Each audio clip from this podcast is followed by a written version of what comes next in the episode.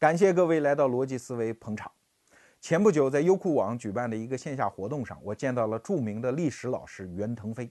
当时我就上去拍马屁啊，袁先生了不起，讲历史普及常识，功在当代，利在千秋啊。人家袁先生跟我客气，人家谦虚说哪里哪里，听我讲的人并不多，真正教会中国人学历史的是《甄嬛传》。哈哈。确实有这个现象，清代一朝的历史，尤其是雍正一朝的历史，这几年真的是被影视剧给玩坏了。很多春闺少女的梦中，那康熙也死了，上位的应该是很帅的八阿哥嘛，或者是更帅的十四阿哥嘛，怎么轮得到那个长得很难看的四爷呢？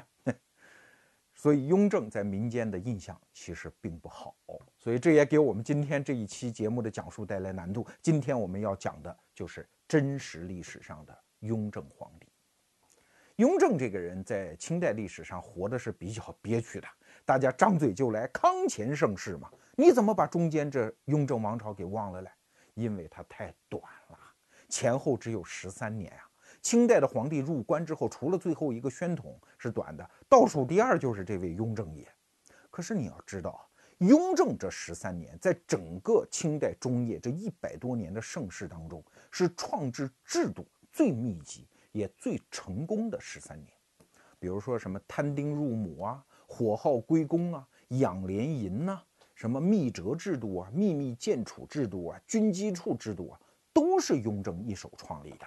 有的时候你看雍正的传记，你真觉得这是一个现代人穿越过去的。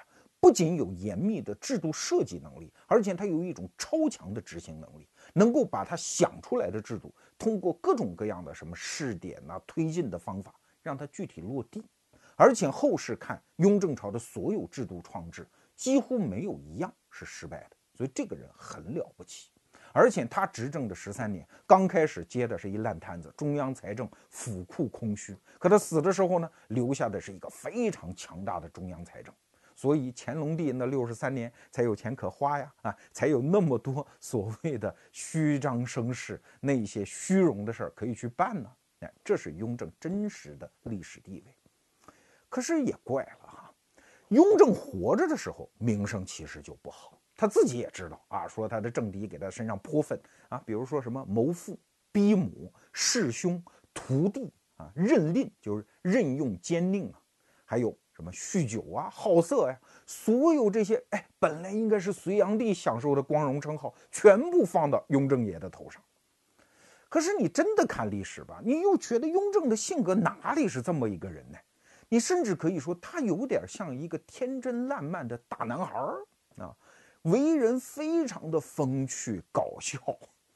比如说，给大家看几个照片啊，这是雍正生前的这些画像。可以说，雍正是中国古代帝王当中留下各种各样的 cosplay 的画像最多的一个人。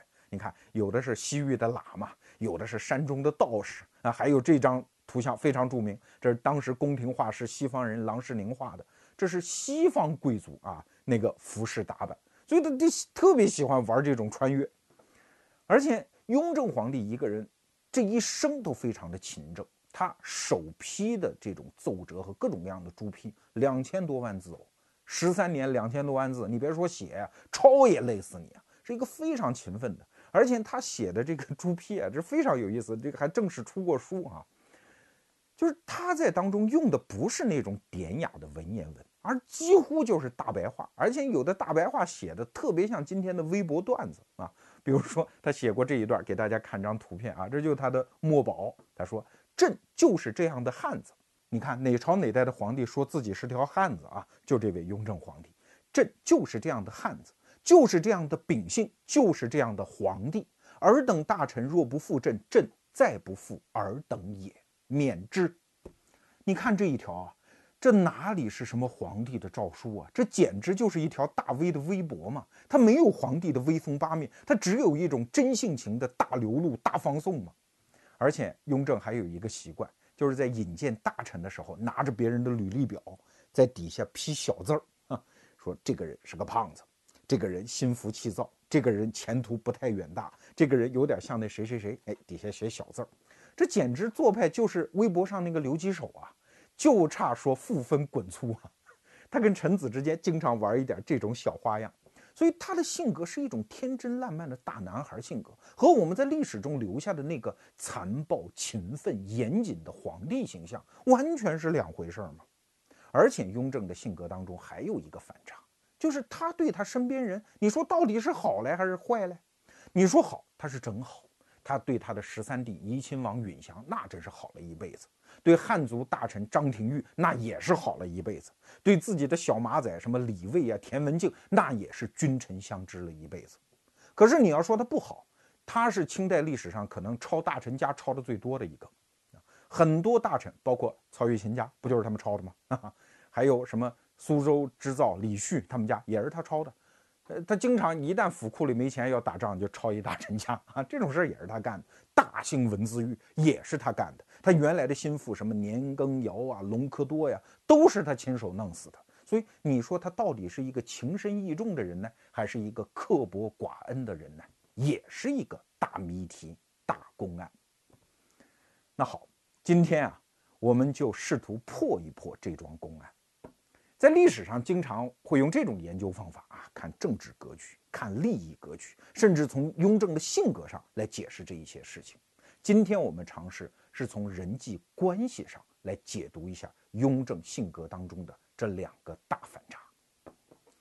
最典型的案例是他跟年羹尧之间的关系，把这只麻雀解剖清楚了，你就算知道雍正待人接物是一种什么样的风格。这年羹尧啊，又是罗胖子老乡，安徽怀远人。在历史上对他有一个大误解，很多人印象中他是一个带兵打仗的武将，错了，他压根儿就是一个汉族士大夫，是个文人，是康熙三十九年的进士，是科举正途出身的人啊。他考取进士之后进入官场，康熙皇帝对他极其器重，认为他是个文武全才，不到三十岁的时候就任命他为四川巡抚，这是省军级的大干部啊。那你说他跟雍正啥关系呢？摆在台面上的无非是一条，就是他的一个妹妹嫁给了雍正当小妾，这是当皇帝之前了。电视剧当中就是那个华妃，哎，他就是这么一个大舅哥和妹夫之间的关系。那野史当中都说呀，年羹尧利用自己的军权帮助雍正夺嫡，这些都无据可考，咱们不去说他。有据可考的是，在雍正初年的时候，年羹尧确实起到了两个巨大的作用。第一呢，就是替代当时的大将军王十四阿哥允提的位置，把他的抚远大将军的职务给顶替掉了。那雍正当然了，四爷对十四爷当然不放心了。你那么年轻，又手握军权，跟我关系又不是很好，得嘞，你在我身边，我大舅哥去吧。这是第一个作用。第二个作用呢，在雍正元年的时候，青海爆发了罗布藏丹津的大叛乱啊，那你年羹尧守土有责，你当然要去平叛了，然后一战功成。所以雍正对他极其欣赏。在刚开始的时候啊，你去琢磨他们之间的关系，就是一个典型的君王和臣子之间引为心腹的关系，再加上一条就是大舅哥和妹夫之间的关系啊，那是好的不得了啊。但是并没有拖出正常的君臣相知的关系。那那雍正也是一个非常有帝王心术的人呐，对于这样重要的一个臣子，尤其手握重兵在外，那就各种笼络呗。这种笼络的手段也很寻常。首先加官进爵了，封他为一等公爵，这在汉人当中非常罕见哦。另外就是各种各样的信任了，比如说你职权范围之内的整个从陕西一直到西北，所有的军政大权全归你，你只要提拔谁，写张二指宽的条子，我皇帝老子一定给你批啊，这是也是正常的。再比如说就各种给钱财了，当时雍正雍正不是好抄家吗？抄了当时苏州织造李旭的家。把他所有家产都赏给了年羹尧，而且他们家的奴仆你随便挑啊。还有当时从广东的荔枝啊，用快马加鞭的方式，这是享受杨贵妃的待遇。一骑红尘妃子笑，无人知是荔枝来。哎，这个荔枝是送给年羹尧的，而且年羹尧自己得个什么病，家人得个什么病，那雍正皇帝那真是老泪纵横啊，各种关怀，各种抚慰啊，这个都不去提他。但是在他们君臣相交的过程中，你渐渐的就闻出了一种不一样的气味。哎，怎么搞出一种好基友的感觉啊？比如说，有一次，雍正皇帝给他的朱批谕旨当中就出现了这样的话：说最近呐，朕心里烦得很，这个京城啊老不下雨，山东呢又闹蝗灾，听说你们陕西那儿下雨，不知道麦子淹了没有？哎，我说这些也不为啥了。我就是心里有点烦，我想跟你说道说道。你那里有什么事？哎，请注意啊，后面有几个词儿叫随便徐徐奏来，就你随便写啊，慢慢奏不要紧，咱俩就聊聊天，发发微信而已。你琢磨琢磨这话啊，这个已经不是正常的君臣交流，这是一种哥们儿互诉烦闷啊。说的更赤裸裸一点，这有点像一个屌丝追女神发微信的内容吧？你看我这儿有点什么烦心事儿，哎，你那儿有什么八卦呀？你听到什么事儿啊？你也跟我聊聊呗。这就有点不对头了。再后来，你会发现这雍正皇帝对年羹尧的器重已经远远超出了皇帝和有职守在身的臣子之间的关系。比方说，他在东部搞一些改革，雍正皇帝就经常就这些改革的事情问问年羹尧，哎，问的还特别礼贤下士啊，也通常是用这种口气说这件事啊，朕也拿不准啊，哎，你帮我断一断了，那到底是怎么样办才好嘞？你想，这不是他职权范围内的事儿，你问他干嘛？还有一次，京城翰林院大考考庶吉士，那这是一个正常的一个文官系统的考试。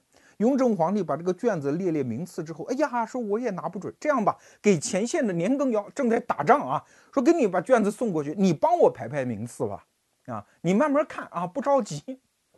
哎，这就是一个明显的示好吧，而且经常跟九卿、科道这些官来讲。说你们有什么事儿拿不准啊？不要问我啊，去问年羹尧，他主意大。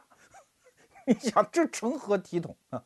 还有一次，年羹尧当时后来也跋扈的不得了了，非常有信心啊，经常提拔自己的私人。他有一个哥们儿，那这哥们儿跟他啥关系呢？就是那个哥们儿的小妾，呃，是他年羹尧的一个家人的干闺女，就这么一个远房关系。年羹尧说：“这这自己人，我这个给皇帝上书提拔你了。”哎，这个人就被提拔了。然后雍正皇帝跟这个人讲说：“你啊，有什么事儿你多请教着年羹尧点啊。”雍正皇帝是知道他俩这关系的，还觉得哎，你既然他提拔你，你就好好跟着他干。这已经是一个君主把自己的军权都让渡了一点出去啊。到雍正二年的时候，罗卜藏丹津的叛乱被平定了，那雍正皇帝就更高兴了，居然做出了什么事情？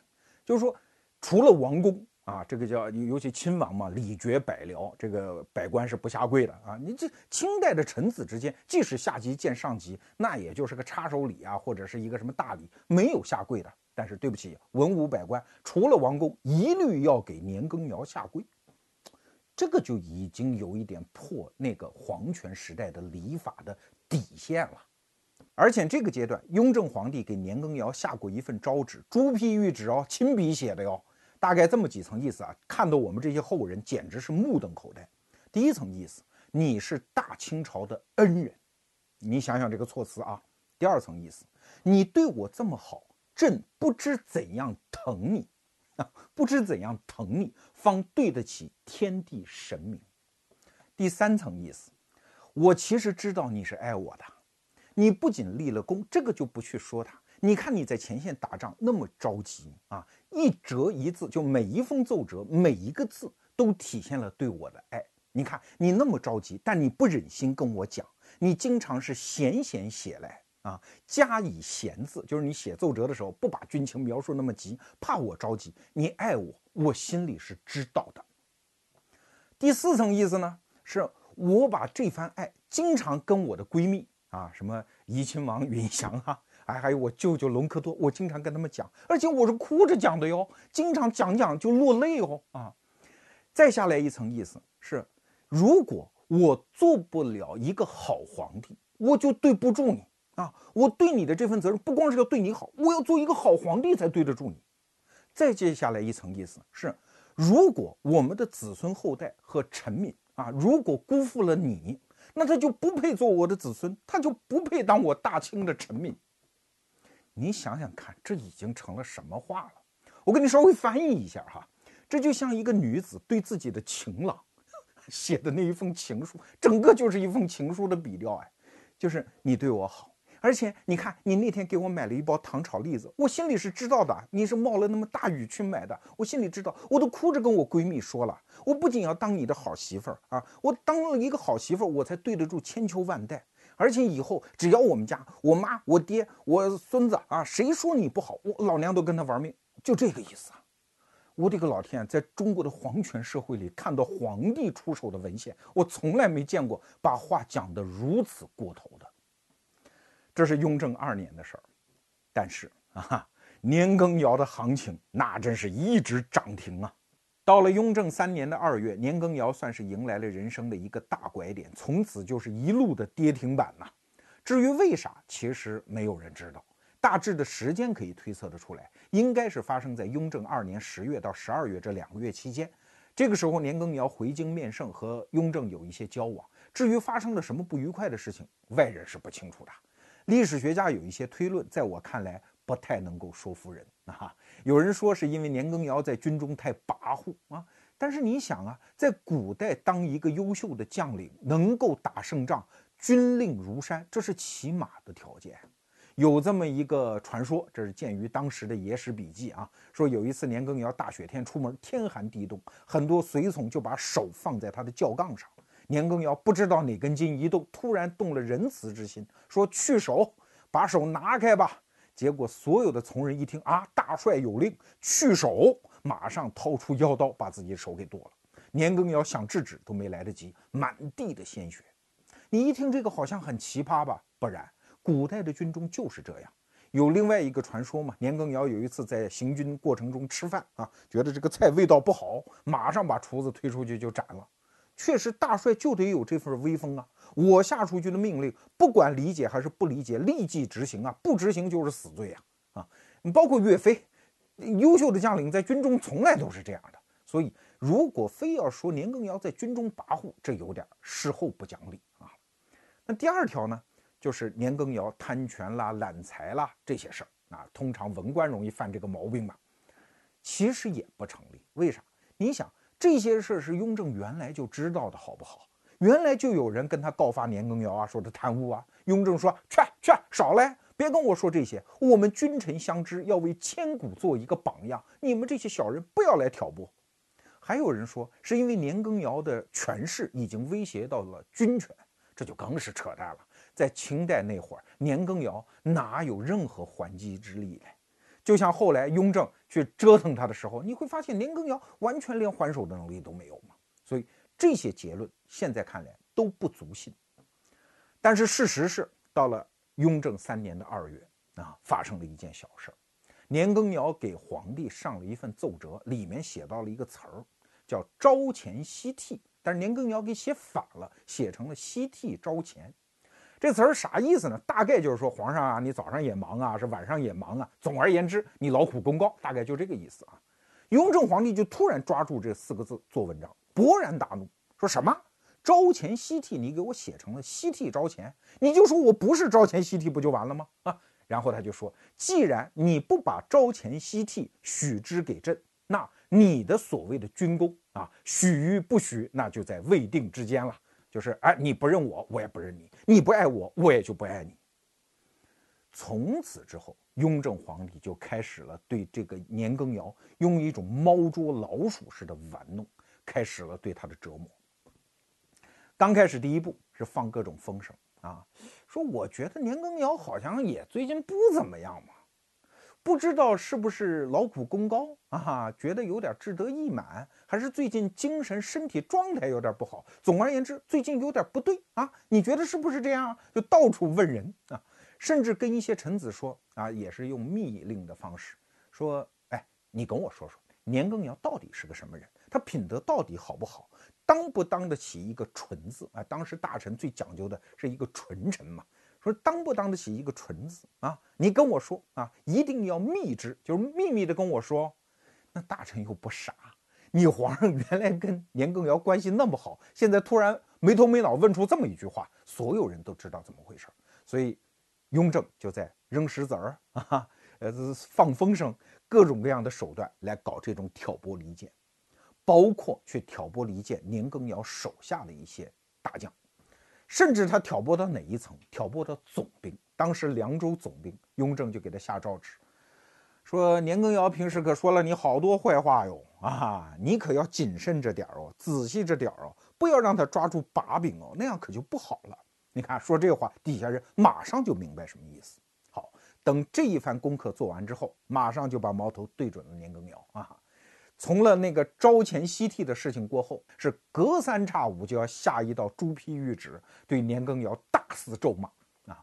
那总而言之就是那个意思啦，你不爱我呀，你个丧尽天良的，你没良心的，等等啊。年羹尧就拼命的自辩，说我是爱你的呀，我认错了，我知错了。但那雍正皇帝返回就叫呸，什么呀？你就不认错，你就没良心。那大概那一阶段的双方的书信往还就是这层意思。到后来，雍正皇帝还有觉得说这样吧，民间最近有一个传说啊，说三江口出天子啊，嘉湖要做战场，就是说浙江那一带。说那你不是要当天子，你不是要造反吗？我就给你调到杭州去当将军啊，我看你造反给我看。你想想看这个意思啊，有点像一个怨妇抓住那个出轨的老公，说你打呀，你打死我，你有种打死我，就这意思。把年羹尧从西北的一个大将军贬到了杭州当将军，后来又是一马倒地了，让他以一个闲散的张京啊，在那儿投闲置散。当然，最后就是呃，其实就是做一系列的政治发动了，让周边的人去说年羹尧该千刀万剐，就是该死啊。最后皇帝一纸下令说：“算了，我也不明正典刑了，押到菜市口什么的还怪麻烦的，你自裁吧。”年羹尧最后自裁的时候，其实还抱有一丝幻想，因为去给他下令让他自裁的人是一个叫蔡挺的人，这个人就是年羹尧推举给雍正皇帝的。雍正皇帝多坏啊！这个时候就是让蔡挺，你看，就是你推举的人，我就让他看着你死啊。年羹尧可不这么想，他觉得让蔡挺来执行，这没准还有缓呢啊！但就拖了很长时间，最后不行，还是自裁了。最后，雍正给年羹尧下的一份诏旨是告诉他，说：“尔自尽之后，若稍有怨念，啊，天地神佛都不会饶你，度千万劫你都不会超生。因为雍正一生也信佛呀，啊，他怕这个年羹尧死了之后对他还有什么怨念，说你可千万不能有啊！你死了之后你对我有怨念，你都不得超生。就是这样的一场君臣交往的过程。”从这个过程当中，你能咂摸出一点什么样的味道来呢？这雍正皇帝啊，真的是被影视剧给玩坏了。民间关于雍正的很多传说，其实都无凭无据，您都别信啊。如果你想了解一个真实的雍正，贴近历史事实的雍正，建议大家去看冯尔康先生写的那本书《雍正传》。这本书今年好像出了一个新版本，但是我们手头没有。我这儿这本呢。给它翻的已经这么烂了，这是本期节目的策划李源同学在人大图书馆借出来的啊，这是一本烂书，但书确实很好看。好，言归正传，雍正和年羹尧之间的关系最后闹得那么僵，那请问是不是一个孤证呢？他们俩是一个好基友，最后变成冤家对头，那真是爱得如夏花灿烂，但是又如惊鸿般的短暂呐。如果你去看雍正和他很多臣子之间的关系，往往。都和他跟年羹尧之间的关系一样，有一个善始，但是没有善终，而且演化的过程通常都是一个节奏啊，都是四个阶段。第一个阶段呢，就是雍正皇帝主动的扑上前去，没有底线，毫无保留，掏心掏肺的，用力的，轰轰烈烈的去爱，就像那首歌写的，死了都要爱，不淋漓尽致不痛快啊。比方说。跟年羹尧同时期的还有一个叫隆科多的啊，隆科多和年羹尧都是有拥立之功的大臣。那怎么酬庸你的拥立之功呢？这个隆科多啊是一个闲散的皇亲国戚，如果论辈分是雍正的舅舅啊，所以雍正就下了一道指示，说从此之后啊，咱立一规矩，包括我在内，咱们大小臣子称隆科多，除了官名之外，在前面要加俩字儿，就叫舅舅。我还真没在中国历史当中看过任何一个先例称一个臣子要在前面正式加以官称，叫舅舅。他自己也确实做得到了，在雍正初年，他自己的很多手记当中提到隆科多都在前面加舅舅啊，包括跟臣子谈话也都是这样。他夸奖隆科多那个词儿，你听着啊，他是圣祖仁皇帝的忠臣，就是康熙的忠臣，是我的功臣，是超群拔类稀有之大臣。就是从来没见过这么好的大臣，你看他那个用词儿，往往都是很过分的啊！要爱就用力爱嘛。紧接着就是第二个逻辑，既然我爱你，那所有我爱的人都必须像我一样的去爱你。我们必须能够大被同眠，不分彼此，相亲相爱，抱在一处啊！你比如说，他就要求他的两个大宝贝儿年羹尧和隆科多彼此相爱，但是凑巧这两个人就是不相爱，尤其是年羹尧就死活看不起这个隆科多。年羹尧认为我是翻底旧人呢，就是你没当皇帝的时候我就跟你好呀。那隆科多算哪根草呀？他从哪儿冒出来的？他不行，所以他反复跟雍正说说隆科多就是一个普通平常的人，你别那么看重他。哎呀，雍正就不爽啊，我这么爱他，你怎么可以这样呢？所以死活就在他们俩人中间撺掇啊。他跟隆科多讲，你要遇事多向年羹尧请教。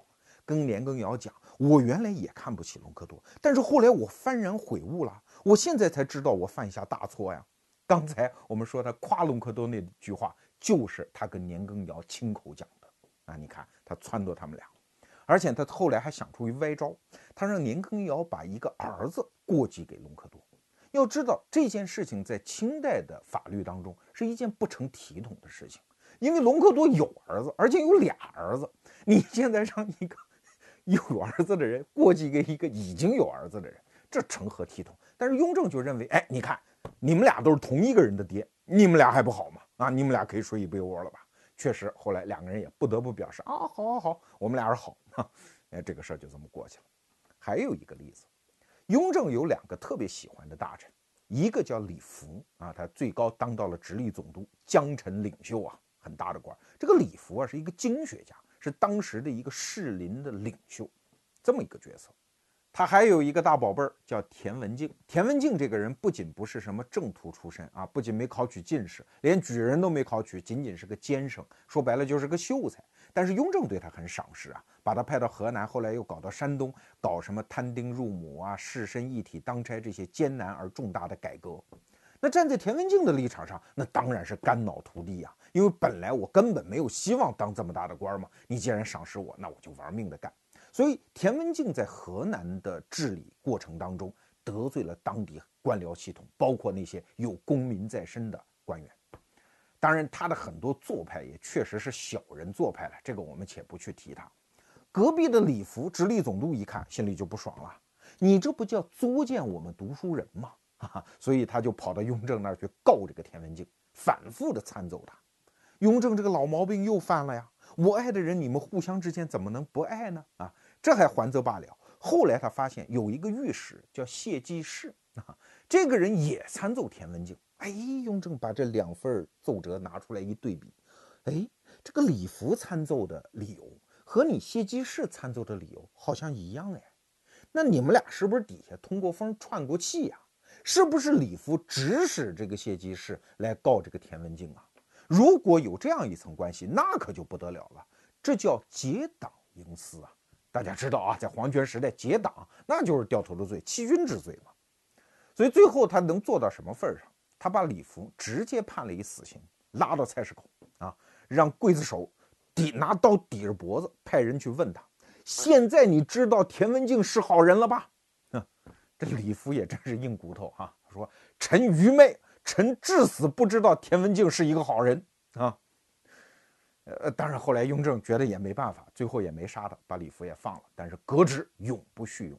哎，你看他就是这样的一个性格，这是他跟臣子之间关系发展的第二阶段啊。第三阶段，这就是转折点啊。雍正的性格是：哎，哥们儿来了啊，咱们兄弟一起，我先干为敬。我看你怎么喝，你要是我先干为敬，你意思意思，你随意，那我就不爽。或者我只要发现我爱你，但你没有按我希望的方式爱我，对不起，哥们儿跟你翻脸，而且一翻脸就把你往死里整。所以很多人呢说雍正残酷等等，说他打击政治意见呐，不容异己啊等等，这还真是冤枉人家雍正。因为雍正在很多人身上表现出来的宽宏大量，也是罕见的。比如说，宝亲王有一个师傅叫朱氏，宝亲王就是后来的乾隆啊，就是太子的师傅。这个朱氏一辈子就反对他的所有改革啊，尤其像摊丁入亩、士绅一体当差这些事当了一辈子的反对派。啊，尤其是年羹尧后来被抓起来之后，这朱氏想一想，哎，我是不是也该告老还乡了啊？就反复上书辞官。雍正说：“不是，没事，没你事，你待着啊，你挺好啊。”这种例子在雍正朝史不绝书啊，很多呀。所以你不能简单的说雍正是一个打击政治异己的人啊，对不同意见他有的是包容力。但是如果我爱过，但是我发现你不爱我，对不起，哥们儿就跟你玩狠的，这是第三个逻辑。但是还没有完，他还有第四个更可怕的逻辑，就是你不爱我，我把你往死里找；爱过你的人，对不起，我一样是往死里找。最典型的就是钱明士案。原来他跟年羹尧好的时候，不是让全国各处官员啊，有什么事你们请教一下年羹尧啊，然后希望大臣们都去写诗赞颂年羹尧。就有的人就写啊，这钱明士就冲在了第一波啊，写写的特别肉麻，称赞年羹尧。等年羹尧倒台的时候，雍正就把这个诗翻出来。哦，当年你这么评价过年羹尧哈啊？那你是什么人呢？你叫明教罪人啊！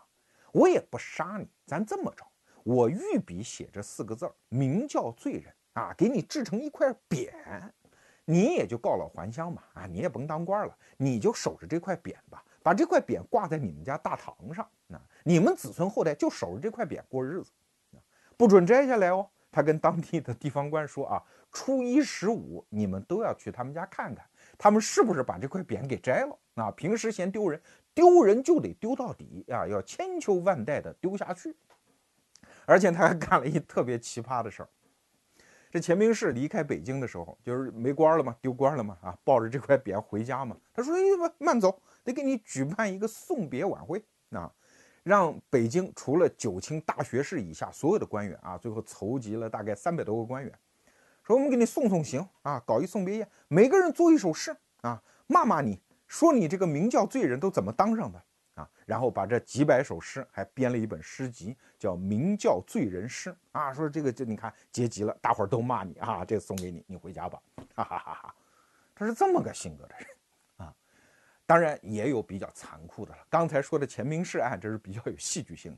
比如说那个汪景祺，汪景祺其实就是一臭文人呐。原来随着年大帅西征嘛，就写了一本小册子，叫《读书堂西征笔记》啊。这个文人他没底线起来，那拍马屁，那这这强项嘛，所以就写了很多特别没底线。称年羹尧为宇宙第一，叫什么？宇宙第一人啊！现在我好像我们东边有个国家，他们领导人也是这么一人，宇宙第一人啊。那后来雍正就不爽啊啊，把年羹尧搞死了之后，哦，你称他为宇宙第一人，那宰了吧？啊，宰了那哪过瘾呢？枭首示众，可是你的头啊不准摘，一直在菜市口挂了十年。那对这个汪景祺，这就是雍正。所以啊，你看他的逻辑就是爱，我就用全部力气爱你到死；如果我恨，那对不起，此前的爱都不算数，我要用全部力气把你作践到死。这就是雍正的人际关系处理策略。我总是在想啊，如果雍正爷活到了今天啊，听完了所有当代中国的流行歌曲，他一定会喜欢上一首歌，叫《明明白白我的心》啊，明明白白我的心。渴望一份真感情，曾经被爱伤透了心，为什么甜蜜的梦容易醒？雍正爷确实对很多人掏心掏肺的爱，但是，一旦他发现他的爱得不到回报，他就抓狂，他就用各种戏剧化的、残暴的，甚至是歇斯底里的方式进行报复。当然了。在中国古代的帝王当中，像这位爷这种性格、这种处事方式也仅此一例啊，别无分店，独此一家。那你可能会问喽，那逻辑思维你为什么今天要讲他？既然他只是一个孤立的故事，你罗胖子今天又想黑谁啊？那要黑嘛，我们就黑一把大的。我们今天不黑任何一个具体的人或者一个组织，我们今天要黑就黑所有的中国人。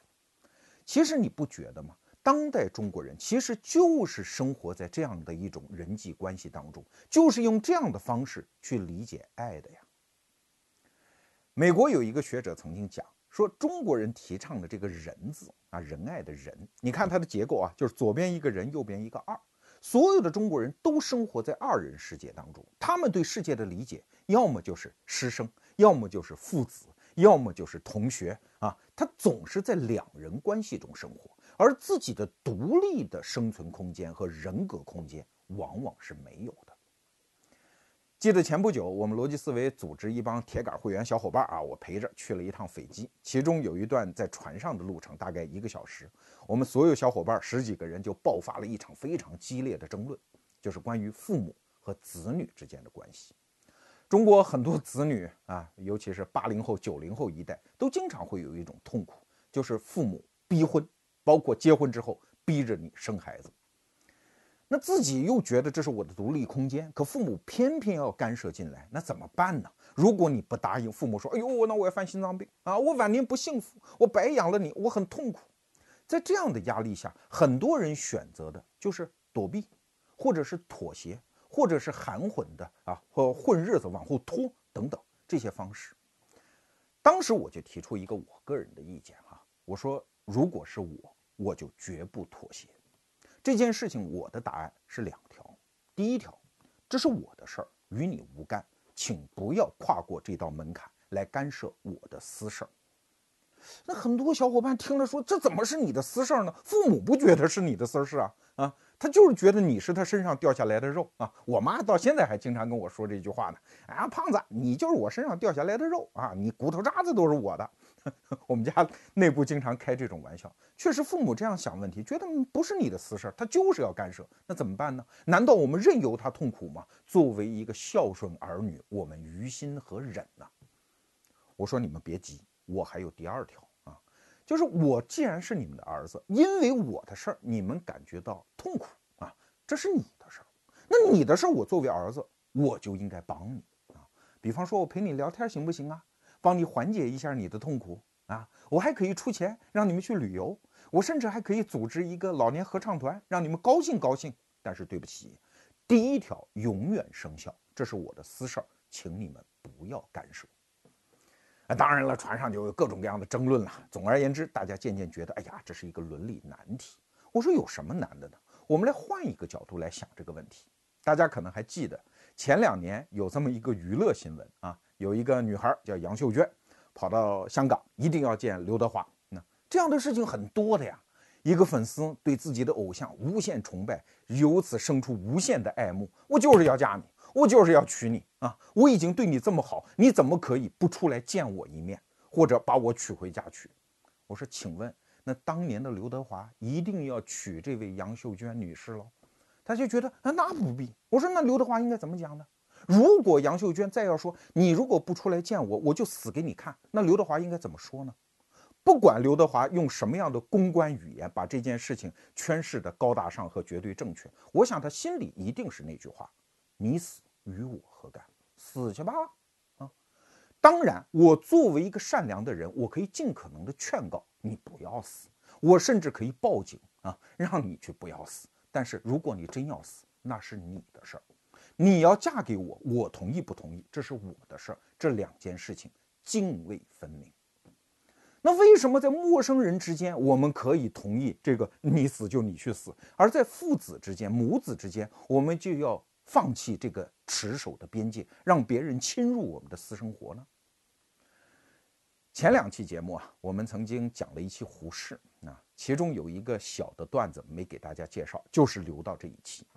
胡适对于父子关系就有过这样一次表述，他说啊，父母是在孩子没有征求他们意见的情况下把他们带到这个世间的，我们对他们应该有一份报愧才对呀，因为把他们没有通知他们啊带到世间，我们就有责任去教他养。这个责任可是两部分呢。第一部分对他负有责任，而且他们的言行是非功过对社会要产生影响，我们父母对社会也有一份责任，所以我们应该尽其所能的教他养他。但是对不起，这里面没有任何恩惠可言，我们只有一份抱歉啊。孩子的未来他们自己决定，我们父母将来能做到的事情就是尽可能不要成为孩子的负担，不要去祸害孩子。你看。这就是中国将近一百年前的一个自由主义大师，他对父子关系这样的一个理解，在我看来，这是一个良性的理解。很多人都会觉得，我们应该善待他人，用感恩的思维。你看，这就是孝道啊！所有中国的老人们，传统几千年来告诉你的孝道，都是有一个前提。说父母对你这么好啊，十月怀胎就不容易，把你养大更不容易。你要反报父母，乌鸦上之反哺啊，那你怎么能不知道感恩呢？在当代中国社会，我们的伦理体系当中，往往不讲那个好像很古老的孝字啊，我们往往是讲的一个感恩。但请仔细分析，这成何道理？你对我好，我就一定要对你好吗？而且一定是要用你认为合适的方式和足够的分量反报来对你好吗？如果是这样，大家的独立人格又在哪里存在着呢？你看雍正爷的起点其实并不错，是爱。爱是一种多么伟大的情感呀！它应该纯洁，它应该永立不败才对。但是当爱以一种绑架的姿态，我爱你，你就必须爱我，这套逻辑一旦成立的时候，爱就成为了毒素。而这种逻辑一旦在社会伦理空间当中推展开来，你会发现很多伦理的纠结就出现了。